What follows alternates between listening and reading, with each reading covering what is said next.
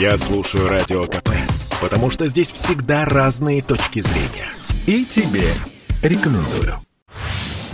Удаленка позволила школьникам наконец-таки выспаться. Продолжительность сна увеличилась у них на час с четвертью. Это показало масштабное исследование группы ученых из Университета Цюриха. О результатах их работы рассказывает корреспондент «Комсомольской правды» зав. отделом науки Ярослав Карабатов. Во время самоизоляции симптомы депрессии и тревоги у молодых людей усиливались а качество жизни снижалось. Это объяснялось тем, что физически школьники были менее активны, лишены возможности общаться с друзьями, проводили много времени, сидя перед экранами планшетов и компьютеров.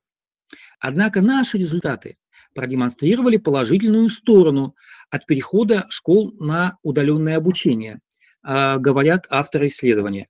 Причем раньше этому аспекту не уделялось должного внимания. Они обнаружили, что на удаленке школьники в среднем спали на 75 минут дольше.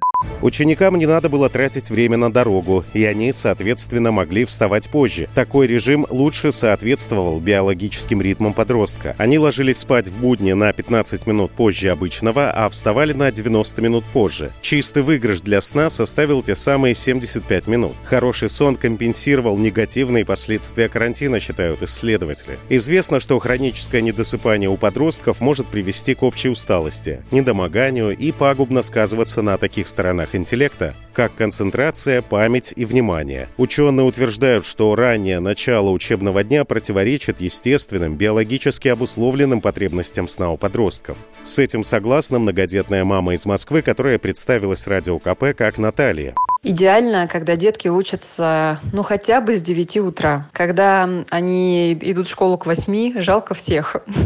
И родителей, которые вынуждены встать еще раньше, и младших членов семьи, потому что встают родители и просыпаются маленькие. Да и вообще а, мы живем в таком климате, когда достаточно поздно встает солнце и рано темнеет. То есть дети идут затемно и возвращаются тоже, когда уже темно.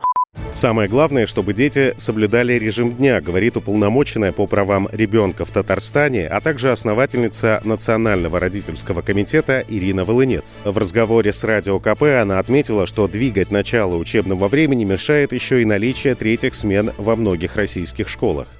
Есть дети, которые полдня учатся, полдня занимаются спортом. Если уроки будут начинаться позже, то спортом дети тоже начнут заниматься позже, будут приходить позже домой, позже ложиться спать. А также у нас большая проблема со второй сменой. У нас в России есть школы, а, причем немало школ, в которых есть не только вторая смена, но и третья. А что мы будем делать с этими детьми?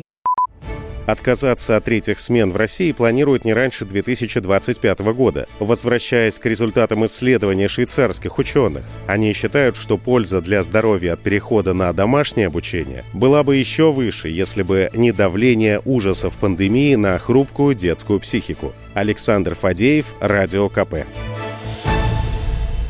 Спорткп.ру О спорте, как о жизни.